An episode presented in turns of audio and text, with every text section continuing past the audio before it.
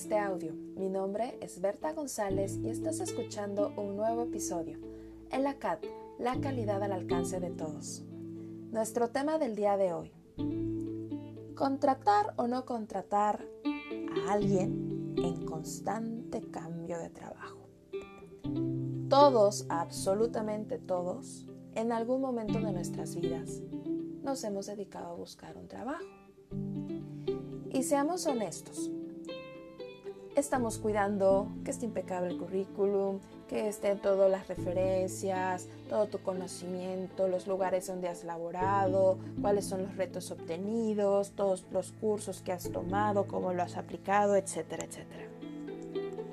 Pero cuando tuviste algún trabajo donde no demoraste mucho, por X o Y, una de dos.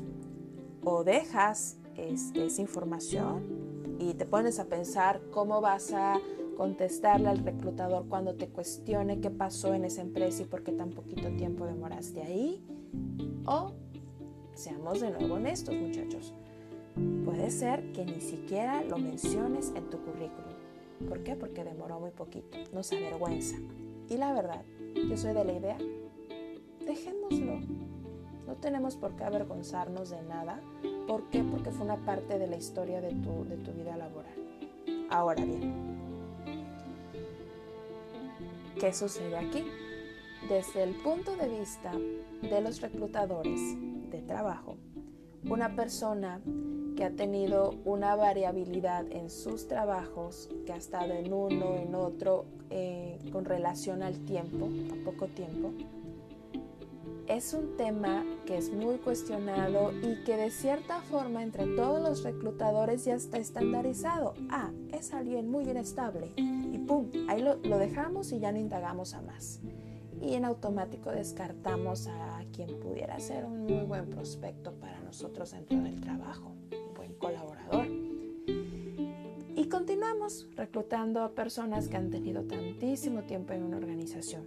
Sin embargo, créanme que los tiempos han cambiado, ya no estamos en los tiempos de antes.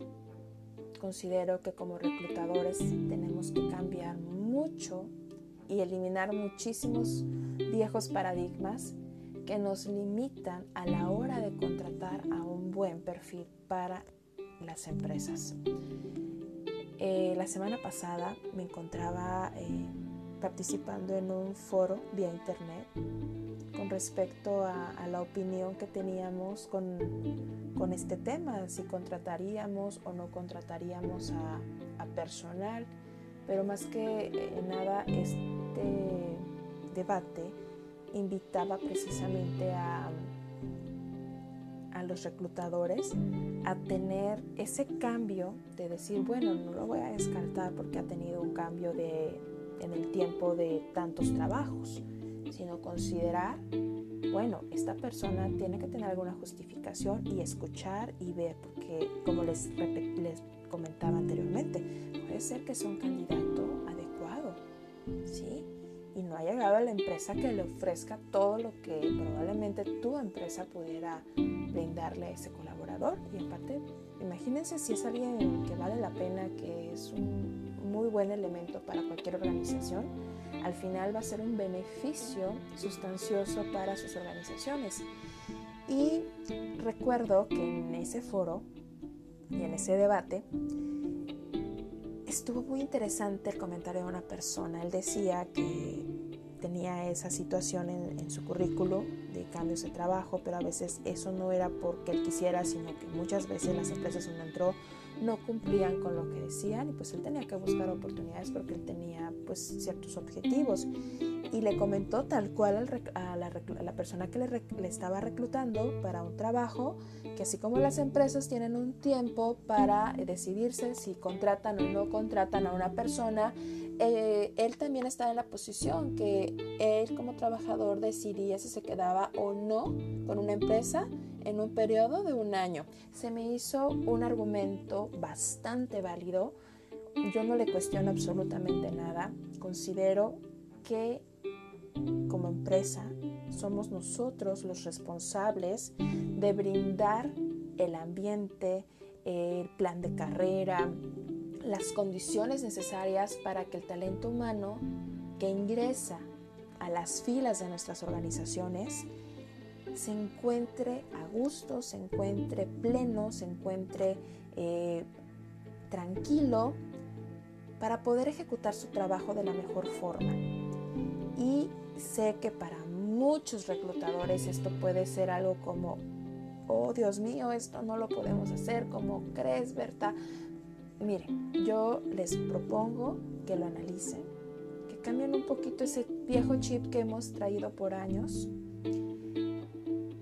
y evaluemos, evaluemos eh, a los candidatos que llegan eh, a las organizaciones donde laboramos y revisemos, no perdemos nada. Imagínense que a lo mejor alguien ha tenido a lo mejor cuatro cambios de trabajo, sin embargo ha sido porque le han incumplido en el pago. Sabemos que como organizaciones algo primario para nosotros es pagar en tiempo y forma.